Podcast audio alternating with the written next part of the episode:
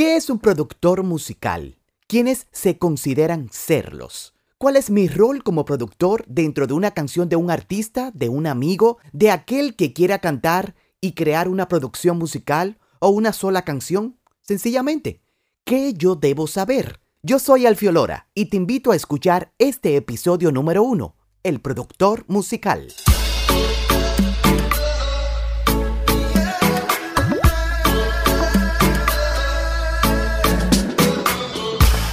¿Qué tal?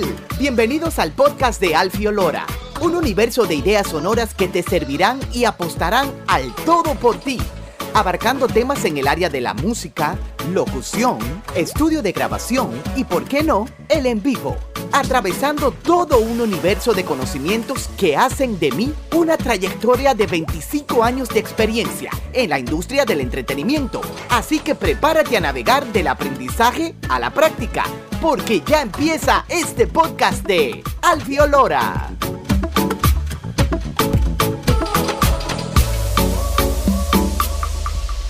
Bienvenidos a este episodio número uno. Mi nombre es Alfiolora y para mí es un placer que escuches mi podcast. Gracias a Dios me dedico a lo que me gusta y lo considero una bendición, ser productor musical, además de otras profesiones. Producir, crear ideas sonoras que son llevadas en una canción, pieza musical, con o sin letras en un CD o en un CD, de un audio digital, de un cortometraje, de un jingle en un comercial, de un jingle en un podcast? Esta es mi profesión y tal vez sería la que te gustaría ser. El productor musical es aquel que lleva ideas, quien además las crea, las produce, las ejecuta, y no necesariamente tiene que ser alguien que sepa tocar un instrumento, mismo como lo escuchas, sino también alguien que podría saber colocar esas ideas en el momento y en el lugar indicado de lo que se imagina y que todavía no ha sido producido. Por lo tanto, lo que estoy diciendo es que existen en estos tiempos productores musicales que formulan ideas, que formulan creaciones para que sean ejecutadas por una segunda persona. Y cuando hablo de una segunda persona, ¿puede ser un real productor? Sí. Y cuando hablo de esta primera persona, me refiero hasta a un manager de un artista o el mismo artista que hoy se considera y se coloca dentro de los créditos de productor y o compositor de una canción, así como lo escuchas.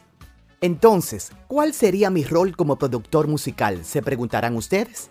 A continuación te doy la respuesta. Debo disponer, colocar, seleccionar esos instrumentos reales donde estaría la parte también de orquestar una pieza musical para seleccionar esos instrumentos que ya dije anteriormente cuál sería su estilo, su instrumentación, en qué rango estarían ejecutados al ser de manera MIDI o grabados de forma real, dígase en vivo estos instrumentos.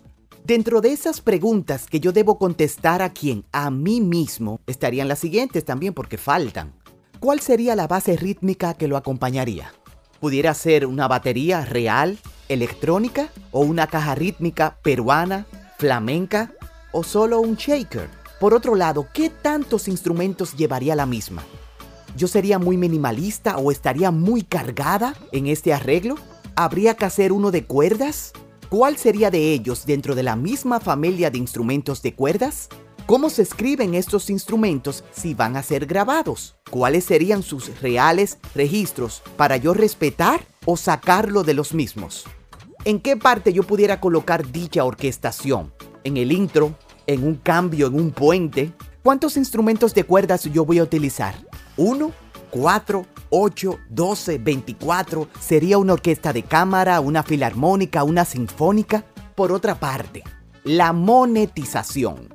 En estos tiempos, las regalías son temas muy importantes y que desconocemos en el mayor de los casos. Y en conferencias lo he externado, lo he expresado. Es un punto de equilibrio muy delicado porque compañías como ASCAP, BMI y otras, donde se registran canciones por compositores, muchas veces no están los productores musicales. Pero ahora vengo yo y te formulo esta pregunta. ¿Un productor no es un compositor cuando un artista te da solo letras? ¿O tú colocas acordes, beats, acompañamientos, ritmos y demás? Claro que sí. Pero antes que todo yo te digo lo siguiente, que tú tienes que comentárselo al artista, que antes y que luego de formalizar este trabajo, esto se haga de manera formal, contratos, así por el estilo, donde se estipule tu por ciento, el 5, el 10, el 15, el que sea. Eso dependerá de tu negociación y ahí estará tu nombre en una de estas editoras. Pero este es un tema a profundizar en un episodio completito para el mismo. Ya de esa manera tú podrás estar tranquilo, volviendo al tema, y saliendo de esto de la monetización que sé que a muchos les gusta, tú tienes que estar claro como productor musical cuál es el programa de producción que te beneficia más para hacer dicho trabajo. Es una producción totalmente electrónica donde vas a trabajar el 90% con MIDIs o solo se grabará un instrumento en vivo o por el otro lado todos los instrumentos serán reales y nada más tendrás un clic que organizar, que programar ciertos cambios de tempo y tal vez de compases. Eso te lo preguntas tú mismo. De verdad que este tema de producción musical es bien amplio y yo entiendo que los voy a dividir por episodios para así profundizar sobre algunos que ameritan un episodio completo y más tiempo.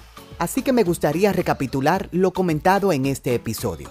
Hemos tratado el tema de quiénes se consideran ser un productor musical, cuál es el rol dentro de la ejecución para el trabajo que le corresponde al mismo, cuáles podrían ser las regalías o existirían algunas regalías. Eso depende de ti, ya lo hablamos anteriormente. Así que si te gustó este episodio, te invito a compartirlo con tus amigos y más que todo suscribirte en este podcast, que no se te olvide, además de dejarme tus comentarios, para que así tú te mantengas informado inclusive de los talleres que no solo de producción musical en diferentes instituciones o particular yo imparto, sino de locución en la parte de comerciales, de doblaje, de podcast. Así que sígueme en las redes como Alfio Lora y prepárate para escuchar más ideas sonoras que contar a través de Spotify, de Anchor, de Google Podcast, de Apple Podcasts, en iBox, en YouTube o en mi página de internet www.alfiolora.com. Nos vemos en una próxima. Bye bye.